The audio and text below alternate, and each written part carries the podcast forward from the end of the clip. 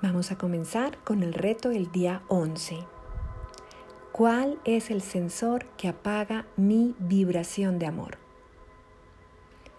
¿Recuerdas que hablamos de que habían unas energías del amor?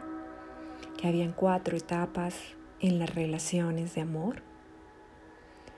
Que independiente de esas cuatro etapas, que algunas relaciones pueden sobrevivir y otras no, hay cuatro elementos vibracionales que tienen que ver con cada uno de los seres humanos y que cuando estamos en una situación de estrés, en una discusión, en, en una condición que nos genera ansiedad con nuestra pareja, normalmente apagamos eh, algunos de los sentidos y nos concentramos en el que somos más hábiles. Reconozcamos que en esas vibraciones yo puedo ser mucho más visual que mi pareja. Y entonces estoy en una discusión y me dedico a observarle muchísimo. Y si él o ella me quitan su atención, su, su atención visual, pues eso me genera muchísima inconformidad y yo siento que ya perdí toda la atención de mi pareja y que a ella o a él no le está importando el tema del cual estamos hablando. Pero si tengo una vibración que es mucho más auditiva, normalmente en un momento de discusión o cuando estamos planteando una situación que es de importancia, yo estaré muy pendiente a cada palabra que la otra persona dice. Y en ocasiones me pierdo en esas palabras y soy del tipo de persona que le repliego una frase que él me está diciendo o que ella me está compartiendo o, y le digo, tú acabas de decir esto, eso quiere decir. Y ahí hago gala de toda mi interpretación.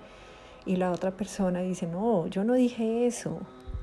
Pero ojo, cuando somos extremadamente auditivos, hacemos eh, eh, toda la, la situación está girando alrededor de las palabras.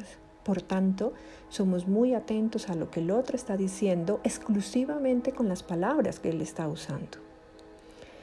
En el tercer nivel, en el esquema vibracional, tenemos a los kinestésicos. Los kinestésicos eh, son aquellas personas que todo lo vuelven sentimiento. Tienen esa habilidad que a veces se vuelve una carga, donde toda la situación que están manejando se vuelve se centra en lo que cada uno está sintiendo.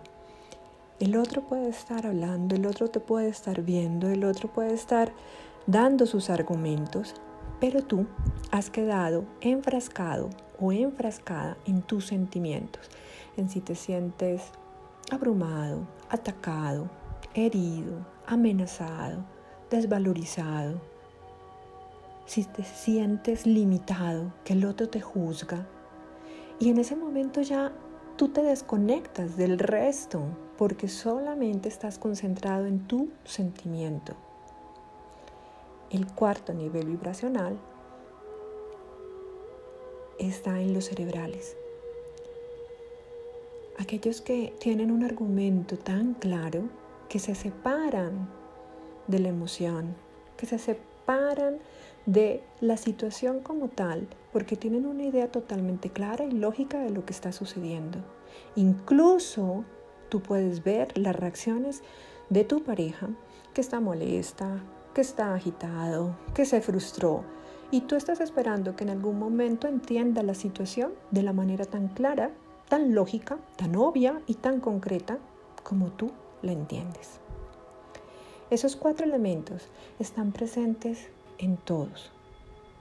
Lo que pasa es que cuando estamos en momentos de estrés, activamos uno de esos cuatro, en el cual nos sentimos más cómodos, más cómodas, más hábiles, y apagamos los otros tres. Y de esa manera nos aferramos a lo que para nosotros es importante, si nos están observando, si estamos manteniendo contacto, a poner atención a lo que escuchamos o meternos a toda esa parte de lo que estamos sintiendo o tener una lógica frente a una situación.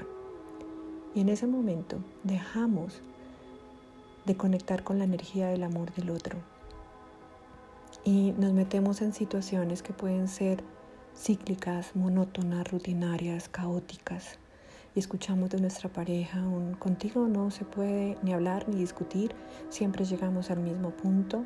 O eres tú quien le dice a tu pareja, es que siempre llegamos a este punto y tú nunca aceptas, tú nunca me dices, tú nunca me miras, no sacas el tiempo, para ti todo es tan sencillo, es que para ti todo es un sentimiento, todo es drama.